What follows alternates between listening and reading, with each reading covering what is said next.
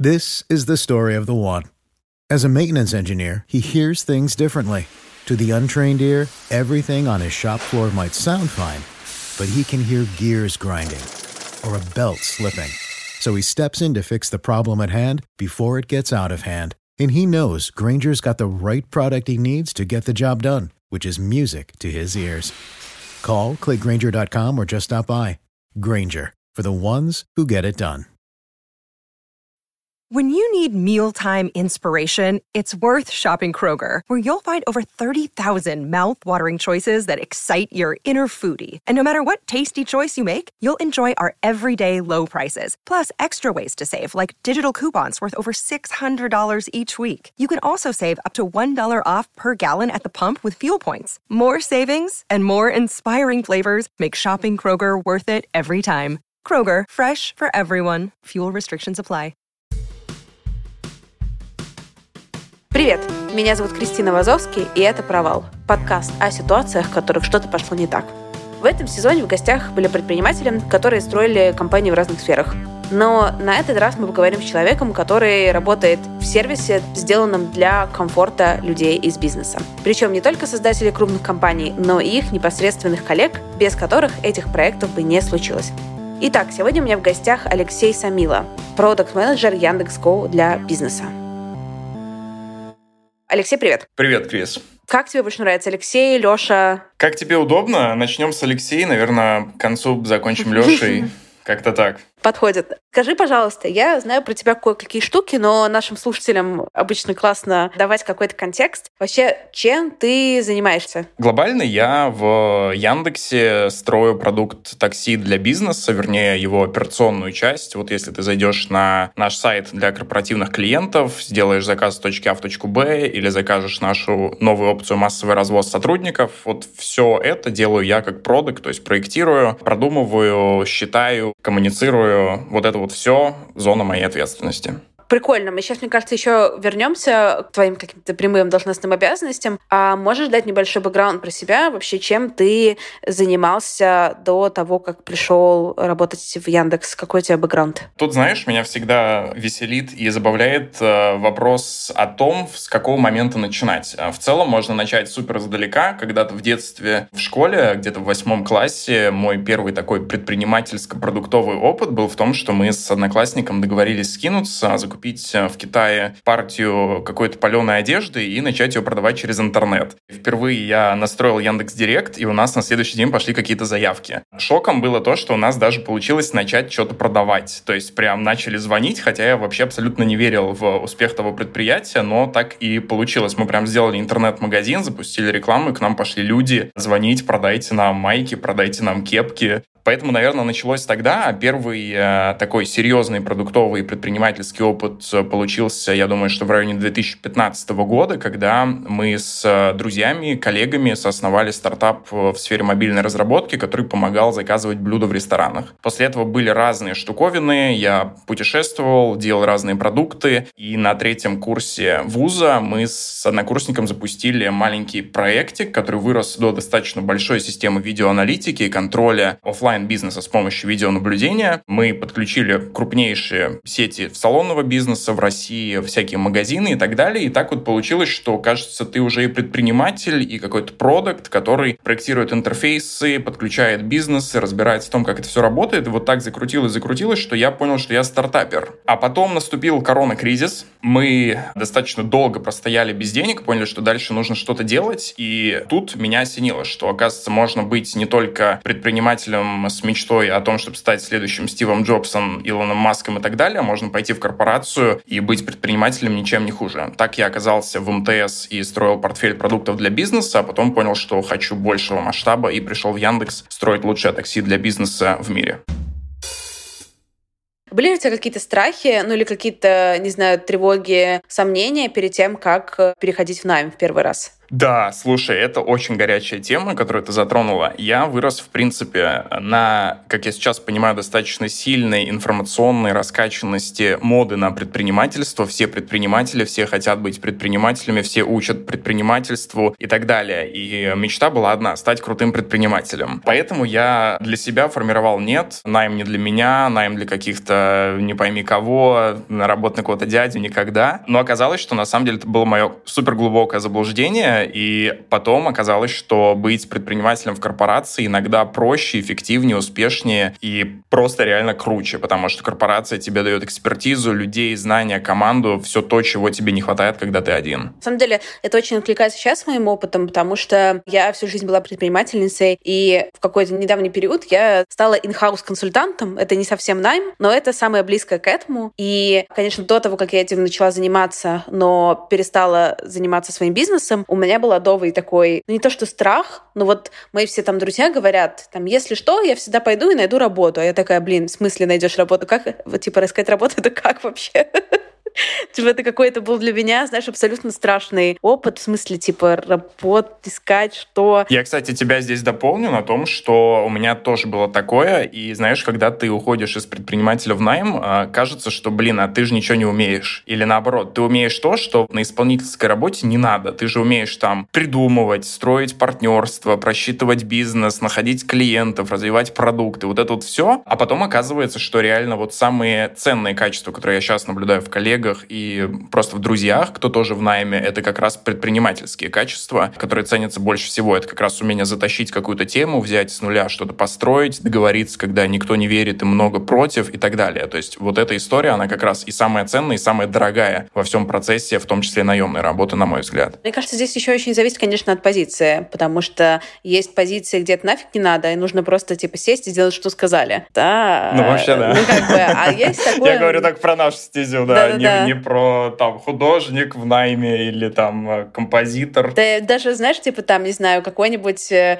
я думаю, про бухгалтера. Нам нужно почитать годовой отчет. Нет, я верю, что можно все перепридумать. Не-не-не-не, нам просто нужно почитать два столбика, да? То есть здесь как бы свои свои РСБУ для лохов. Нужно считать по новому стандарту. Да-да-да-да-да-да. Такой еще один вопрос вот в ту же тему, потому что мне, правда, очень интересует. И каково тебе было переходить из одной корпорации в другую? Ты начинал в НТС свой какой-то путь в найме, да, и в итоге закончил в Супер Яндексе. Там были какие-то приколы свои? Или ты уже был супер адаптирован к этому большому красивому миру? Интересный вопрос. На самом деле он носит, наверное, скорее комплементарный характер, потому что я в целом понимал, э, куда иду и чего хочу, поэтому такая интеграция прошла достаточно гладко. А здесь важно всегда отметить, зачем ты переходишь и чего-то от этого нового этапа хочешь, потому что если у тебя нету ожиданий, то попасть в них будет очень сложно. Поэтому в целом, да, я понимал, куда иду, но на самом деле могу сказать, что, наверное, мои ожидания даже перевыполнились. А что вообще для тебя было важно? Для меня было важно сделать, чтобы это было масштабно, то есть, что прям вот ты вносишь какое-то изменение в продукт, в процесс, и это прямо аффектит э, продукт федерального масштаба и, на самом деле, даже мирового, поскольку Яндекс.Го есть не только в России, а в большом количестве стран за рубежом. Поэтому меня супер драйвит история о том, что любое изменение, которое ты вносишь, это сразу большие цифры, большая география и очень масштабно. Второе, что было для меня важно, это грейдап по команде, и как раз у нас есть возможность пообщаться с людьми с уникальной абсолютно рыночной экспертизой. Я дружу с ребятами, кто, например, там продал свой бизнес, один из лидирующих в России в этой нише, и ушел в Яндекс на такую практически партнерскую позицию, развивать такой же бизнес-юнит, который до этого у этого человека являлся там самостоятельным бизнесом. И когда у тебя есть возможность абсолютно горизонтально пообщаться с таким человеком, просто в телеге предложив попить кофе, это очень большой boost для тех, кому это надо и для тех, у кого это является целью, как было в моем случае. Леш, смотри, мы разговариваем про смену работы, и все, все звучит максимально позитивно и увлекательно, но у меня довольно много друзей работает в Яндексе, и все, что я от них слышу, то, что как бы работать очень, конечно, классно, но устроиться на эту работу, это было просто 19 кругов, э, ну не ада, но как бы сложной ментальной проверки, которую нужно было пройти. Какой у тебя вообще опыт? Про 19 сказать не смогу, но вот смогу сказать про 9, как было в моем случае. Я, знаешь, в какой-то момент решил даже подсчитать, и оказалось, что их было было 9 э, кругов собеседований от первого прямо HR-скрининга до финального с HRBP. И на самом деле это забавно, потому что я как раз еще нанимался в тот момент, когда случились февральские события. Компания зафризила часть позиций найма, и это было довольно такое турбулентное время, когда ты меняешь работу, есть непонятки, ваш разговор следующий постоянно откладывается, потому что нет понимания, что будет дальше, и типа риски на всех сторонах. Поэтому это было непросто. Потом появился еще один человек, и мне уже предложили еще на одну позицию пособеседоваться. Я туда пособеседовался, в итоге уже загорелся туда. Там в итоге нет, и вот в итоге я тут. Но на самом деле я хочу сказать, что хоть это может и звучать как долго, много, меня всегда, когда я говорю о том, сколько у меня занял процесс найма в Яндекс, все такие говорят, что 9 собеседований, типа у меня было 2, и то я считаю, что это много. Здесь было столько, но я считаю, что очень круто построен процесс, и он супер развивает, даже если ты и не хочешь, может быть, в дальнейшем работать в Яндексе. Короче, ребят, всем рекомендую, подавайте ваше резюме у нас на Яндекс Год для бизнеса. В чем здесь э, суть? В том, что есть несколько стандартизированных секций, которые тебе помогают понять, где твоя экспертиза, в чем ты силен, в чем ты не силен, и прокачаться. И в моем случае, например, даже была пивнушка в баре с главой э, этого бизнес-юнита и всеми его минус одинами. Очень прикольные ребята, очень прикольный формат. Э, такого до этого не видел, поэтому всем рекомендую, собственно. А вот эти девять собеседований, они насколько по времени растянулись? В моем случае примерно на полгода, учитывая, что был фриз, связанный с февральским драматическими событиями. Но я тебе хочу сказать в копилку этих историй о том, что 9 — это фигня. Я как-то был на выступлении на тот момент главы Дисней в России, и она сказала, что у нее было 50 собеседований на позицию главы Дисней. У меня вот было просто выражение лица с глазами примерно на лбу, типа, как это вообще возможно, но на самом деле оказывается, что вот на высоких позициях бывает и такое. 50, господи. Потом нельзя зачаржить за количество собеседований? Я думаю, что если тебя в итоге не возьмут, то вполне можно предъявить. Да, даже если возьмут, ну, в смысле, 50, там, скорее всего, ты еще не просто приходишь, да, ты делаешь какое-то ментальное усилие, не знаю, там, что-то предлагаешь, что-то обсуждаешь. Сто процентов, да. Такое, можно, знаешь, целую компанию себе менторов, консультантов выстроить чисто за счет того, что ты их берешь э, на работу. Я думаю, что даже если тебя потом не возьмут, то ты вполне можешь уже не работать, гастролировать по миру с э, туром. Э, как пройти 50 собеседований, в итоге не попасть на позицию главы Дисней и, в общем, зарабатывать на этом не меньше, чем на первоначальной работе. А у тебя никогда не было синдрома самозванца, где все такие классные, а я что-то это, какой-то такой, не, не такой? Его не просто никогда не было, он всегда есть. И даже вот с людьми, кто сильно выше, чем я и по позиции, просто по какому-то опыту, наблюдаю его практически всегда. Есть люди, кто просто с этим смирился уже настолько, что в целом а, отказался от того, чтобы это замечать. В остальном, да, это, мне кажется, преследует всех, в том числе меня. Здесь важно, мне кажется, для себя понять, в чем ты можешь показать какой-то результат, и даже если ты не просекаешь какие-то отдельные а, вопросы, но ты понимаешь, что там твоего бэкграунда достаточно, чтобы сделать самую главную часть процесса, то эта мысль мне помогает справить, что я понимаю, что в целом основную какую-то базу я точно могу сделать. Есть ли у тебя какие-то страхи, связанные с работой? Слушай, у меня есть страх того, что мы сделаем какую-нибудь ерунду, в том плане, что мы потратим очень много времени, а в итоге, как бы, знаешь, вот бывает, что у тебя работы много, ты такой супер занятой вообще, ни на что времени нет, а вот через полгода спросить, а что ты сделал, и ты вот не сможешь ничего ответить. Вот такой страх есть. А есть ли у тебя такой страх, не только связанный с рабочими проектами, а с какими-то личными тоже? Ты затронула прикольную тему, как раз возвращаясь там, какие у меня были ожидания, когда я приходил в Яндекс. Одно из моих, даже, наверное, не ожиданий, а целей было перестать бояться. Я понял, что я до этого очень много боялся как раз. А, е- а если я чего-то не знаю? А если меня не примут? А если меня отвергнут? А если все узнают, какой я глупый? И так далее. И я понял, что вот как раз для меня будет очень крупным бустером, если я перестану бояться, и мой основной страх в том, чтобы испытывать страх. Поэтому я стараюсь работать так, чтобы страх не испытывать, и верю в то, что умные коллеги меня остановят в случае, если что-то будет действительно не так.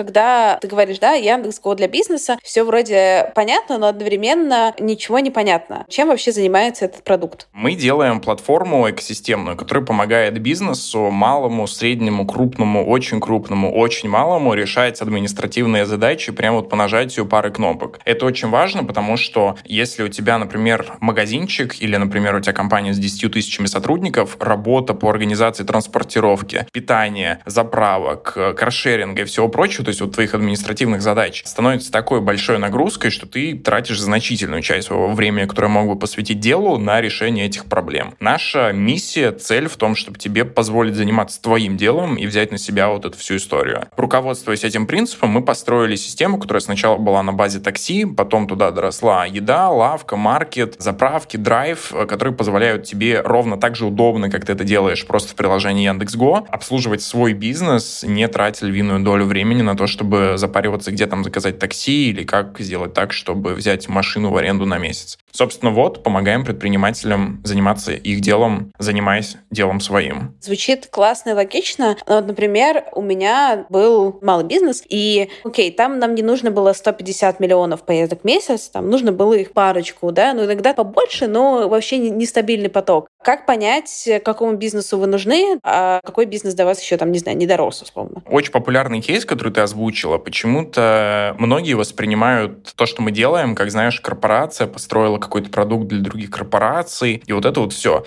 Во-первых, мы в этом плане не совсем корпорация, а скорее такая агломерация стартапов, поэтому мы реально живем на этих принципах и понимаем э, то, как живут малые предприниматели, как живут небольшие компании, и как раз делаем бизнес для них в том числе. У нас, например, э, если если говорить про такси, которым занимаюсь непосредственно я, то у нас здесь есть даже несколько продуктов. Один такой тяжелый, функциональный, большой, где у тебя там тысяча сотрудников, ты всем настраиваешь лимиты, у тебя удобная логистика, операции, бухгалтерия и все прочее. А есть, например, такой облегченный продукт для клиентов на упрощенке. Там урезанный функционал, чтобы продукт был проще легче воспринимался, и при этом закрывает все твои потребности, и по условиям это выгоднее, чем базовый продукт. Поэтому тут еще фишка в том, что у тебя нет никакой там абонентской платы, каких-то фиксированных платежей, поэтому ты можешь подключить э, буквально 2-3 тысячи рублей, закинуть на баланс и понимать, что в случае, когда тебе понадобится такси, как правило, это бывает, знаешь, прям нужно в моменте. Ты знаешь, куда идти и понимаешь, что это дает. Плюсом, кстати, вот общался недавно с предпринимательницей, она рассказала интересный кейс, что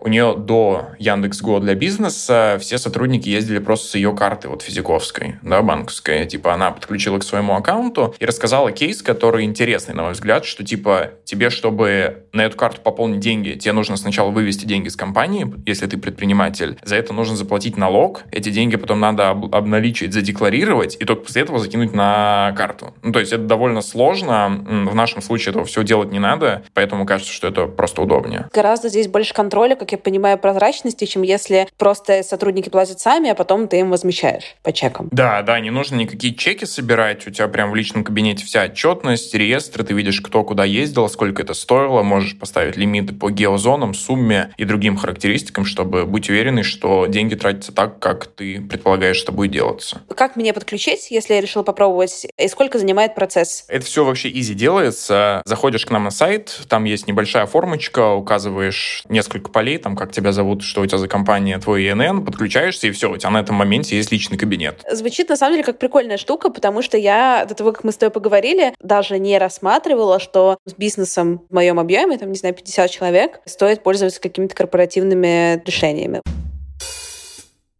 А можешь ли ты вспомнить какие-то истории провалов, которые у вас были в Яндекс.Го? Тут с историей провалов можно говорить долго, поэтому я начну, наверное, прям совсем издалека и вернусь к истории про то, как мы запустили сервис видеоаналитики. Там было много провалов, и я благодарен моему партнеру, что мы в итоге сели, когда поняли, что, наверное, на этом все, и прямо записали все провалы, все недочеты, все выводы, которые мы из этого извлекли. Я помню, что мы прям реально часов 5 сидели в Старбаксе на Третьяковской, когда он еще был открыт, и записывали прямо на комп, по-моему, там порядка 25 пунктов получилось, и один из них был в том, что мы думали о том, что еще может наш продукт вместо того, чтобы думать, что еще нужно нашему клиенту. И отсюда вылез первый факап, связанный с тем, что мы настолько сильно раздули функционал продукта, не спросив клиента, насколько ему это надо, что у нас стали вылазить абсолютно феерические вещи в процессе работы продукта. У нас был построен процесс так, что у нас были а, люди, кто в офлайне, в том числе отсматривал видеопоток, и получилось так, что мы там считали количество клиентов, кто пришел в, например, салон красоты, и специфически для салонов мы считали количество отсутствия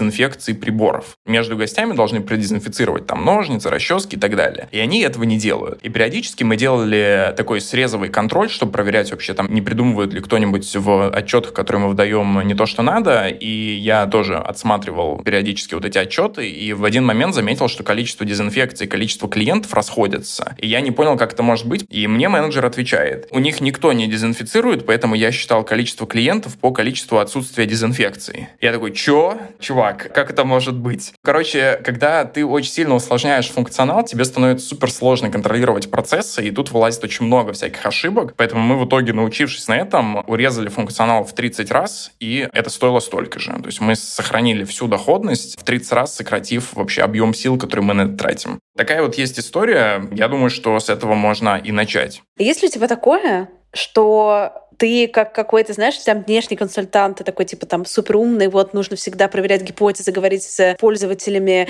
вот это, пятое, десятое, ну, какие-то, знаешь, прописные вещи такие, которые в интродакшене каждой книжки по продукту перевирают. Но вот есть какие-то твои любимые штуки, где ты всегда валишься. Вот как бы, когда нужно делать руками, ты такой, типа, не, я лучше знаю, я знаю, что так нужно делать, но я буду делать по-другому. Ты решила, чтобы мой синдром самозванца приобрел э, какое-то материальное подкрепление, да? Чтобы я сейчас озвучил все свои профессиональные недостатки. На самом деле, естественно, такое есть, когда вот сидишь с кем-то, и кто-то умный что-то рассказывает, ты такой думаешь, блин, какой он умный вообще, вот я не такой умный, вот он так много всего знает. И когда берешься делать, знаешь, прям вот идет со скрипом иногда. А потом, когда сам, знаешь, кому-нибудь рассказываешь, как делать, потом думаешь, блин, какой же я умный, слушай, надо мне в консультанты, я уж так много всего знаю. Поэтому да, на самом деле не назову тут какую-то специфическую историю, но вообще работать руками, как говорится, русская народная пословица, это не мешки, что называется. Поэтому да, а, проблема есть, но мы с ней работаем. Смотри, а вот то, что ты сказала про дезинфекцию, такой прикольный кейс, это было про сервис видеонаблюдения, правильно? Uh-huh, как пример. Uh-huh. Все-таки давай, я понимаю, что как бы мы все очень любим Яндекс.Го, но хочется какой-то перчинки тоже более релевантной, так сказать,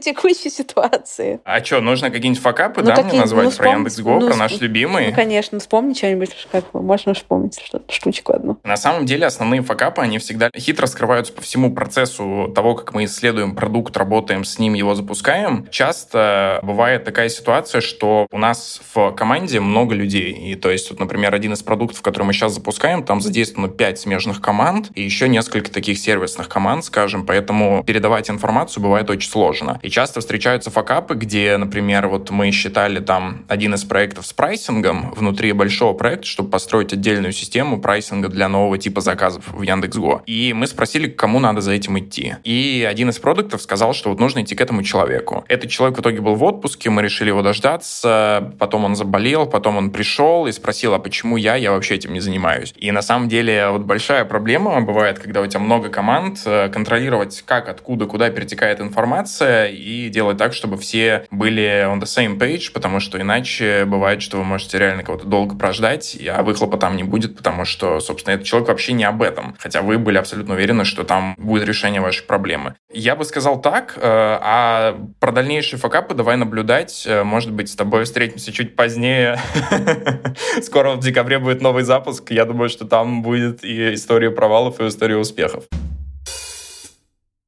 Вчера как раз болтала с подругой про какие-то свои сильные и слабые стороны как предпринимателя. Я понимаю, что со мной очень классно работать, если ты любишь безумие и свободу. Ну вот если тебе нравится, когда вообще все можно и нужно сам, работать в самостоятельности, в безумии и в отсутствии контроля, это классно. Но есть некоторые люди, даже очень крутые профессионалы, которым нужно присутствие, гайденс, и чтобы было всегда плечо. Да? И поэтому я сразу там на берегу, когда кого-то нанимаю, говорю, что вот это мой стиль управления, там, и мы обсуждаем, насколько подходит, не подходит. Хочется узнать тебя получше. Вообще, какие у тебя, ну, так сказать, не то что сильные и слабые стороны, но какие у тебя особенности, как у профессионала есть? Есть? На мой взгляд, тут уже есть ответ, потому что предпринимательство в найме — это уже суперсильная сторона. Это уже прям суперсила, когда ты не просто человек, кто исполняет свои трудовые должностные обязанности и так далее, а когда ты реально предприниматель. На мой взгляд, это прям кор история, когда ты можешь быть предпринимателем, даже понимая, что у тебя есть руководитель, ты ему еженедельно репортишь и так далее. И в целом все тебя ждут вот на продуктовых позициях, да и в целом, что ты сможешь прийти и всем сказать, как надо, заоунерить этот процесс, э, сделать так, как будто ты вот прям собственник этого бизнеса и подходить к вопросу именно с этой ретроспективы. Мне кажется, что это вот ключевая история, которую я стараюсь нести как экс-предприниматель в корпоративную среду и которую очень ценю в моих коллегах, кто это разделяет.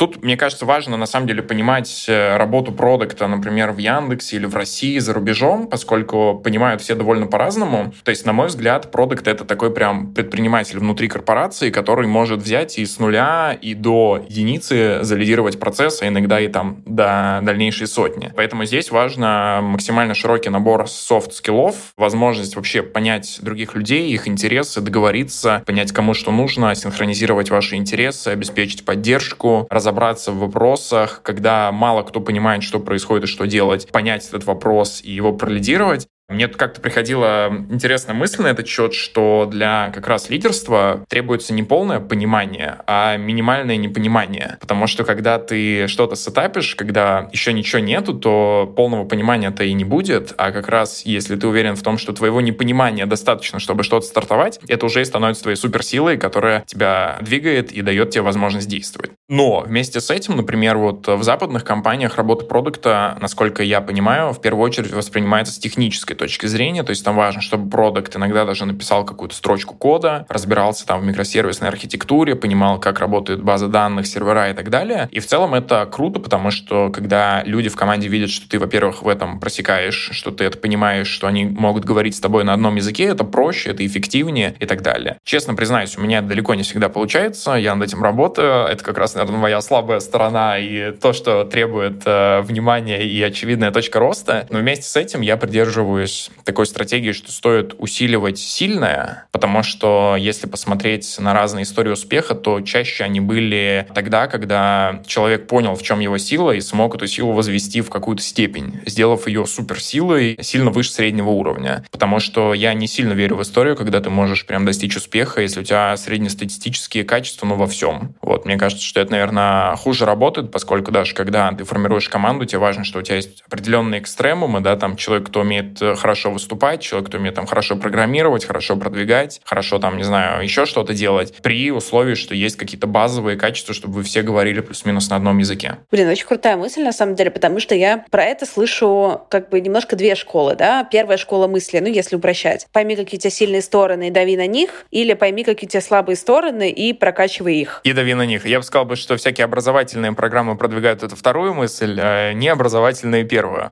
Да, прикольно. И что, какие есть наблюдения тут? Включился продукт. Да-да, профессия дает о себе знать. Я еще не начал со своими вопросами, поэтому готовься. Это разогрев. Мне просто интересно, как у тебя свидание выглядит. Ой, э, друзья, кто планирует идти в Яндекс, можете этот вопрос пока отложить на неопределенное время.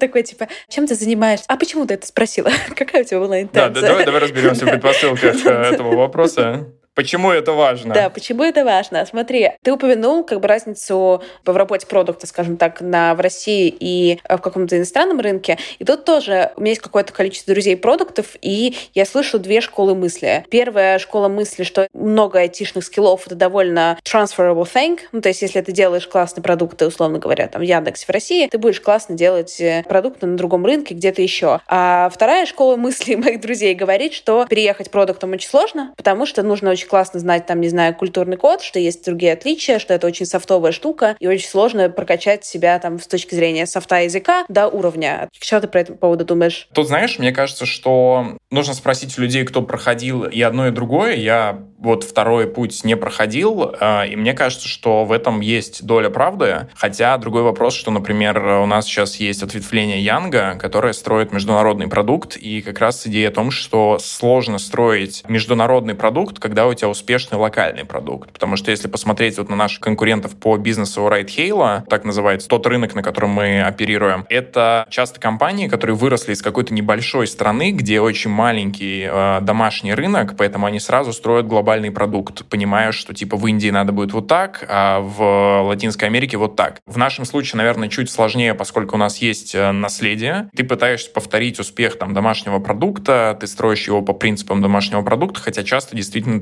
требуется строить с нуля, чтобы лучше понимать культуру того места, где ты находишься. По опыту вот наших новых запусков в других странах кажется, что этот тезис не сильно подтверждается о том, что нельзя стать успешным продуктом за рубежом, будучи успешным продуктом в России, потому что вот наши ребята запускают довольно классные штуки за рубежом и прям быстро выводят их в лидеры. Безусловно, бывают провалы, но я думаю, что это не культурная особенность, а скорее контекст этой ситуации. Особенно замечаешь, насколько... Вот у меня всегда есть сейчас такое, знаешь, уверенность, что я сейчас вообще все понимаю и во всем легко разберусь. Пока ко мне кто-нибудь не приходит разговаривать про мою сферу с такой же уверенностью, я понимаю, насколько они не понимают, что там происходит. Да, слушай, я впервые это заметил, наверное, в Индии. Насколько я теперь знаю, то в части регионов Индии, когда кивают тебе головой, вот как у нас говорят «да», вот этот утвердительное кивание головой, это значит, что нет. А когда кивают нет, это значит, что да. Поэтому реально такие кейсы могут встречаться, наверное, в продуктовой работе. Ребята рассказывали очень интересный кейс по запуску в Африке. Давай, если ты с первой попытки угадаешь, в чем там была основная проблема проектировки интерфейса, то с меня что-нибудь э, ценное, что тебе понравится. Это абсолютно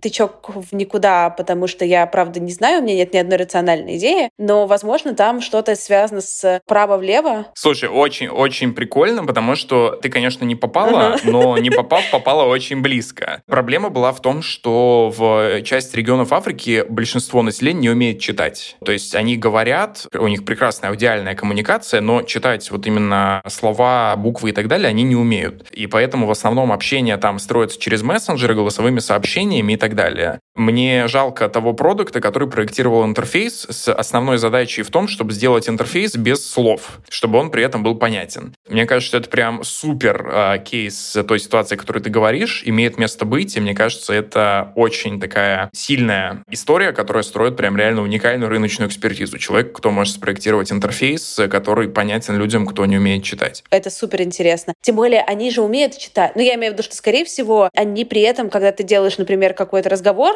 они же не говорят, я, типа, мне не нравятся кнопки с текстом, потому что я читать не умею. Вряд ли ты такое слышишь еще. Это ты понимаешь, я думаю, что по каким-то UX-тестам, потому что вербальный язык, он развит абсолютно, а вот именно вопросы, связанные с чтением, не очень. Поэтому, скорее всего, это понятно по каким-то UX-исследованиям, когда ты понимаешь, что люди не жмут туда, куда, очевидно, надо жать на этом экране, просто потому, что как бы непонятно, что там скрывается за этой кнопкой. Мне кажется, это красота, знаешь, вот эти разговоры с пользователями, как нужно задать вопрос для того, чтобы получить э, на него не какой-то ответ, а тот, который тебе реально раскроет глаза на то, что происходит.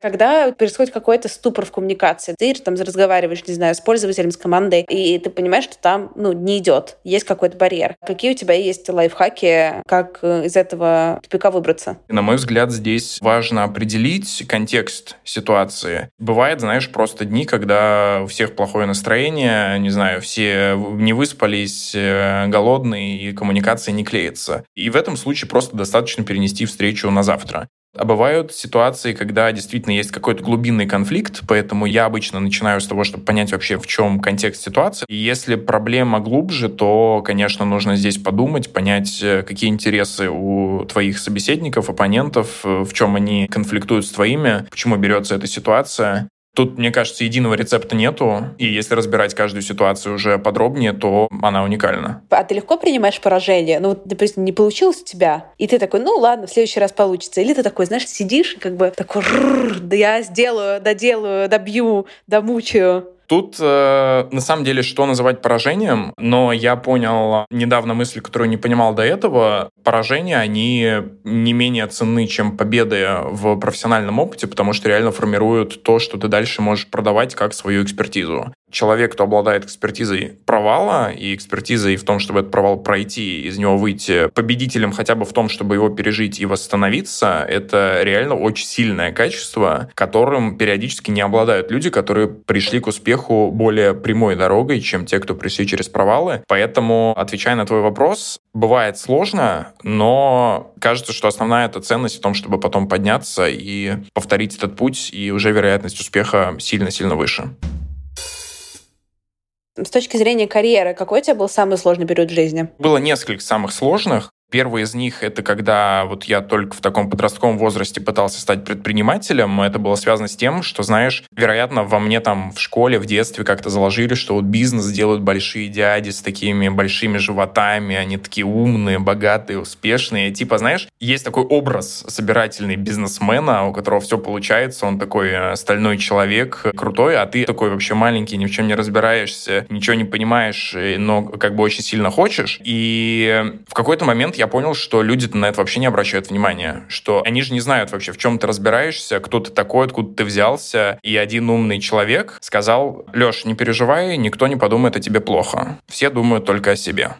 А, кстати, да, я упомянул про старт э, и недоупомянул про э, продолжение. Собственно, второй, наверное, был непростой период э, как раз перехода на корпоративную работу. Знаешь, у меня есть друзья, у которых э, их приглашают везде, они такие прям, знаешь, отбоя нет. Э, такого типажа люди у меня никогда так не получалось. Вот у меня есть лучший друг, который достаточно просто может менять работу, который, знаешь, там проходит две недели, у него уже есть офер. У меня вот такого никогда не было. Не знаю, ребят, если кто-то слушает и вам это резонирует, не переживайте, вы не одни. А, не у всех все получается с первого раза, за неделю вы получаете офер на миллион долларов желательно. У меня только такое бывало, что вот как раз, когда я переходил из предпринимателей в найм, я прям перебрал много мест, начиная от Apple, куда я практически попал, но в итоге не попал, заканчивая какими-то локальными стартапчиками, и заметил очень интересную особенность, что чем крупнее компания, чем крупнее уровень человека, с кем ты собеседуешься, тем на самом деле шансы на успех выше. Потому что часто компании с массовым наймом или компании на какой-то ранней стадии развития, без каких-то прокачанных э, фаундеров, они просто не готовы разглядеть там как раз твои сильные, твои несильные стороны, не понимают, как это использовать в бизнесе, не понимают, как на этом вырасти, и поэтому они тебе делают какой-то очень непривлекательный офер, на который ты уже как будто бы и готов согласиться, потому что, ну, на безрыбье и рак рыбы рыба. Поскольку ты был предпринимателем, ты не понимаешь, как там в корпорациях все работает. Но в итоге мой вывод в том, что нужно все-таки пробовать в максимально амбициозное место, поскольку там, вероятно всего, и способны заценить какие-то интересные черты, интересный бэкграунд, которые есть, и понимают, что это не какая-то ненужная особенность, а это важная ценность, на которой можно построить и бизнес, и хорошие отношения внутри команды. Да, прикольная идея, конечно. Про самое амбициозное место. Также, например, я про себя понимаю, что я абсолютно не могу существовать в корпоративной среде,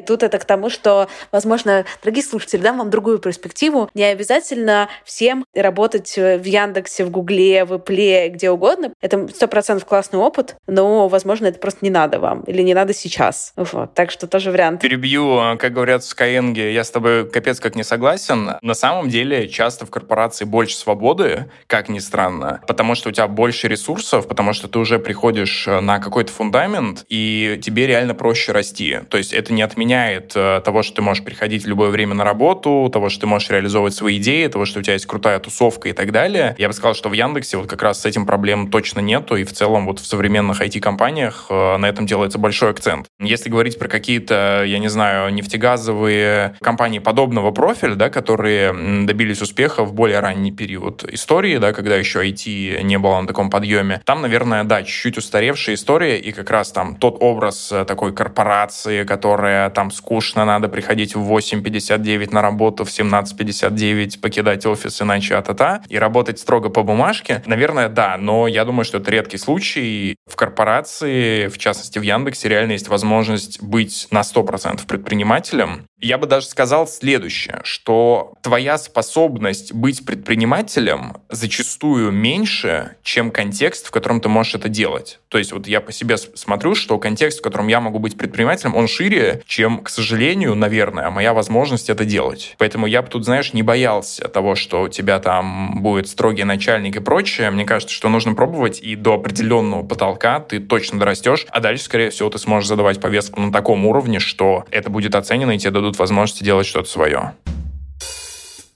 Яндекс же это не какая-то единая субстанция, а это большое количество разных продуктов. Насколько ситуация, я понимаю, что сложно так сказать за все, но у меня было ощущение, что, условно говоря, там Яндекс Го — это, конечно, Яндекс, но там своя культура, своя атмосфера, свои там какие-то приколы, они отличаются от там каких-то других, например, там больших продуктов или маленьких продуктов под зонтиком Яндекса. Да, это сто процентов так, и у каждой команды очень своя атмосфера, что ли. Вот один из наших руководителей, с кем я собеседовался на старте, как раз сказал, что Яндекс — это не какая-то большая корпорация, это конгломерат стартапов, и я очень согласен с этим э, высказыванием, потому что реально, например, медиасервисы постоянно жалуются на нас, Го, что у нас, типа, все очень работают, у нас э, скучные тусовки, вот это вот все, а у них там весело, каждый день по много раз у тебя прям по расписанию там какие-то тусовки, вечеринки и прочее. Но это и понятно, что у нас такой, ну, кто-то же должен в компании работать, правильно? А, вот, вот, э, шучу. На самом деле просто мы вот, в частности, работаем в Сити, и там, в принципе, атмосфера настраивает на то, чтобы побольше поработать, поменьше потусоваться. Но я уверен, что каждый может, в зависимости от своих э, качеств, найти место, где будет интересно ему, с тем там набором work-life balance, его пропорций и прочего, что будет подходить э, в индивидуальном случае. Вообще можешь рассказать про роль какого-то менторства в твоей жизни? Есть это вообще? Что это такое? Если меня спросить о том, что я могу рекомендовать в качестве штуки, которую точно стоит делать, это найти ментора. Причем подойти максимально ответственно к этому вопросу, потому что это человек, которому ты должен доверять, у которого будет в твоих глазах авторитет, поэтому абы кто с улицы это не будет. У меня была очень смешная история с этим связана, поскольку я обращался в предпринимательском кругу, там менторство супер популярно как тема, у всех ментор, ментор ментора, коуч ментора и так далее. Я, типа, понял, надо ментора. А как найти этого ментора, непонятно вообще, то есть что делать? И как-то я попал на предпринимательский конкурс GSEA, может быть, знаешь такой конкурс для молодых предпринимателей, довольно известный, международный. И там э, были ребята, и я познакомился с одним из них. Он основатель очень крупной IT-компании в России. И я с ним познакомился, я ему описал свою ситуацию. Как раз я тогда завершал путь предпринимателя и думал о том, чтобы перейти в найм, но вообще находился в достаточно кризисной персональной ситуации. И ему это все адресовал, он мне дал свою визитку, я ему потом написал такое длинное-длинное письмо, типа, кто я, что я, там, что я хочу. Он какое-то время не отвечал, типа неделю, потом ответил, Алексей, а вам точно нужен ментор, а не психолог? Я такой, для меня это была тоже определенная трудность дальнейшей коммуникации. Было очень забавно, но на самом деле это действительно позволило мне разобраться и потом уже найти того человека, кто реально мне подходит. И вот мы с ним общаемся вот уже на протяжении больше, чем двух лет, как раз с того момента, как я э, решил перейти в найм. И могу сказать, что это супер трансформирующий опыт, и здесь важно понять, чего ты хочешь от этого опыта получить. В моем случае было важно действительно приобрести более глобальную предпринимательскую долгосрочную перспективу. То есть, понимаешь, все вот эти истории про успех, там, э, что я стану таким-то, они все известные, но как бы когда ты с этим не соприкасаешься, ты этого не понимаешь. А когда вот есть человек, кто общается так, как сейчас мы с тобой, общается с тобой и говорит о том, что, чувак, я вот купил в Китае сейчас самолет э, товаров, Boeing 747, у меня дядя в Америке там занимается вот этим, мы решили с ним замутить сейчас бизнес. Когда ты понимаешь, что человек, который готов на такие масштабы вот прямо сейчас общается с тобой, то ты как бы реально начинаешь начинаешь верить в то, что это не какая-то история из космоса, а что это прям, ну, реальность, которая вот на расстоянии вытянутого микрофона. Также у меня было, на самом деле, и в работе первой корпоративной, когда вот я встретился с прекрасной девушкой, кто у нас руководила корпоративным университетом. Я был там прям начинающим продуктом. Я рассказал о своих амбициях. Она говорит, ну вот то, что ты сейчас делаешь, и то, чего ты хочешь, это вот называется руководитель направления, типа руководитель департамента. Я говорю, что, какой руководитель департамента? Я вообще такой зеленый продукт-менеджер, такой, ничего не понимаю. Она говорит, слушай, ну не знаю, типа, мне кажется, ты все понимаешь, все дела. Но в итоге я там не стал э, руководителем департамента, но это настолько засело, что когда тебе какой-то авторитетный человек говорит, что это абсолютно абсолютно твое, и он просто даже не понимает, почему ты не там, не говоря уж про то, что ты абсолютно точно можешь. Вот это как раз и делает то изменение, которое для меня ценно, что ты приобретаешь э, перспективу взгляда на вопросы человека, который реально достиг успеха, не только в бизнесе, в принципе, в жизни или просто каких-то вещей, которым ты хотел бы следовать. Тут для меня важно, что один из э, менторов, с кем я работал, сказал классный совет, которому я следую. Он говорит, у меня очень простая стратегия. Я понимаю, чего я хочу достичь, ищу человека на LinkedIn, или на Фейсбуке или где-то, если я с ним не знаком, который уже этого достиг, и желательно общаюсь с ним о том, как он это сделал. На самом деле очень рабочая история, не всегда просто, но э, точно приводит к нужному результату.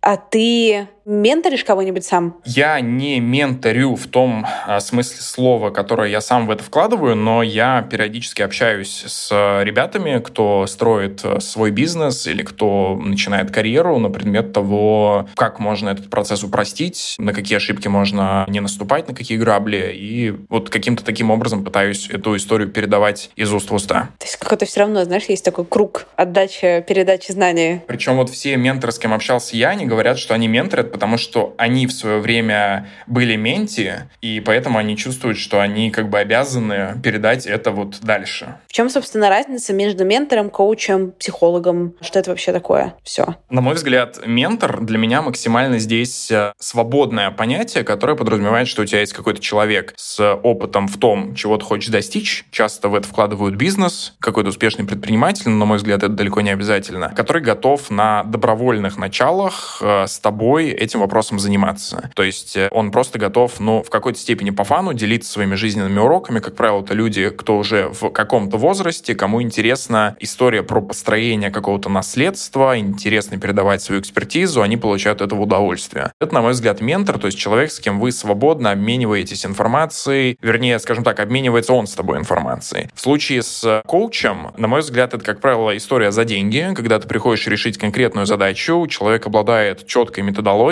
на стыке бизнеса, психологии, каких-то своих инструментов, и там за какое-то количество сессий помогает тебе решить э, задачу. А, а трекер здесь э, тоже есть такое понятие, и тут, на мой взгляд, как раз история между где-то менторингом и коучингом. У коуча, в принципе, может не быть опыта в бизнесе, у трекера он, как правило, есть и в бизнесе, и в психологии, или, по крайней мере, там базовое понимание того, как это работает, и он может тебе помочь достичь твоих бизнес-целей через, в том числе, твою психологию, но и свою экспертизу в построении бизнеса.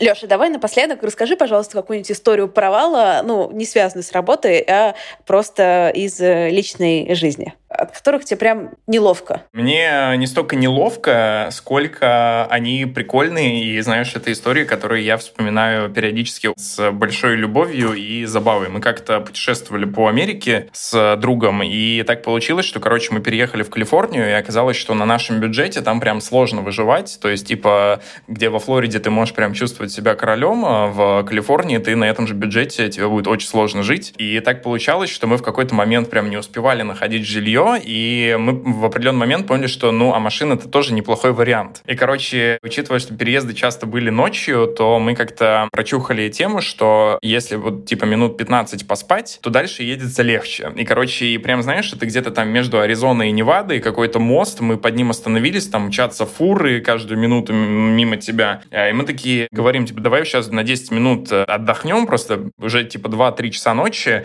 поставили будильник, звонит будильник, мы просыпаемся, просыпаемся 6 утра. Мы такие, чё? Ставили же на 10 минут. И так мы поняли, что в целом спать под мостом в машине между Аризоной и Невадой — это рабочий вариант, и стали его потом практиковать, поэтому могу рассказать о том, а, как а, бесплатно поспать на парковке Лос-Анджелеса между Аризоной и Невадой и в Сан-Франциско и так далее, и почему лучше не ходить в местный Burger King, потому что оказалось, что на самом деле там вот все, что дешевле определенного порога, привлекает большое количество бездомных людей, которых много в Сан-Франциско, в Лос-Анджелесе, поэтому, например, местные только там Starbucks и прочее, где кофе, знаешь, там 7 долларов, вот такое вот. Там как бы более fancy, потому что в Бургер Кинге прям, ну вот, бывает тяжеловато на этот счет. А то, что мне реально неловко, у нас была история, мы поехали на Гранд Каньон, а, взяли BMW X5M, mm-hmm. довольно быструю такую, да-да-да, машину, и прям валили туда довольно быстро, в районе 120 миль в час. Это там сколько, наверное, 100, 170 километров, около того. И туда прям долетели шикарно. Там переночевали по уже схеме, которую я только что рассказывал. Мы как бы это на low бюджет. Все деньги шли на BMW, поэтому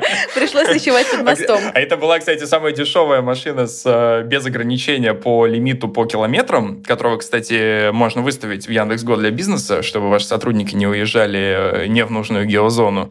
Короче, назад мы выезжаем, э, и у меня, знаешь, такое предчувствие, что надо ехать помедленнее. А мы прям наваливаем, ну вот с той же скоростью, я, знаешь, минут 10 вот вынашиваю эту мысль, помедленнее, помедленнее, помедленнее. Потом такой говорю, давай ехать помедленнее. Другу, кто был за рулем. И мы тормозим прям довольно резко. И в этот момент понимаем, что из-за холма, там такая холмистая местность, вылетает просто такой Ford Explorer, знаешь, полицейский из фильма с мигалками, и пролетает куда-то вперед. И мы такие, ну хорошо, он пролетел и уехал. Мы едем спокойненько, смотрим в зеркала, ну там что-то он э, мигалки, повернулся, мы думаем, ну передумал, наверное, решил поехать обратно домой. Ну едем, как ни в чем не бывало, он, знаешь, он к нам подъезжает и прям так э, подозрительно близко к нам едет. И мы такие, ну давай остановимся, что? Мы, короче, остановились, он подходит, говорит, «Э, ребята, у вас превышение 23 мили в час, в нашем штате превышение больше 21 мили в час — это тюрьма. Мы такие, что? Он такой, типа, hold on, но вы там, мол, туристы, я вам сейчас там, типа, сделаю, как будто у вас там 21 миля в час. Ну, мы думаем, ну, сейчас он там посидит, напишет там какое-нибудь предупреждение, и мы спокойно пойдем. А он сидит там, прям, знаешь, минут 15 напряженно так пишет в своей машине, и приходит, приносит нам 314 долларов штрафа. А мы как бы для контекста вот спим в машине, а мы на дороге в Лас-Вегас. И я говорю, слушай, ну, единственный вариант, поскольку деньги есть, но они настолько расписаны вот подчастую, что на штрафы денег нет. И, короче, я говорю, ну, единственный вариант сейчас приехать выиграть в казино, потому что, ну,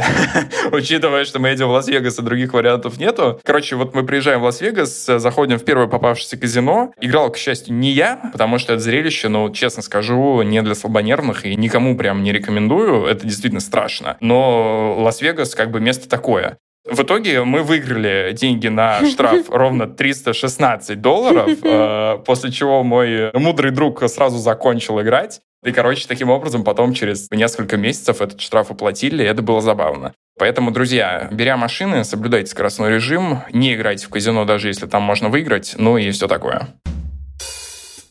Лёша, как ты предсказывал, начали мы с Алексея, закончили, собственно, Лёшей. Спасибо тебе огромное за сегодня. Мне было супер интересно познакомиться и поболтать. Крис, спасибо тебе, что позвала. Очень взаимно.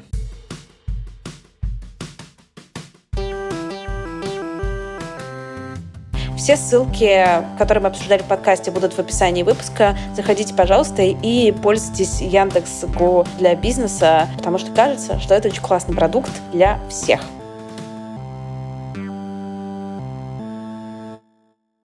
This is the story of the one. As a maintenance engineer, he hears things differently. To the untrained ear, everything on his shop floor might sound fine, but he can hear gears grinding or a belt slipping. So he steps in to fix the problem at hand before it gets out of hand. And he knows Granger's got the right product he needs to get the job done, which is music to his ears. Call, clickgranger.com, or just stop by. Granger, for the ones who get it done.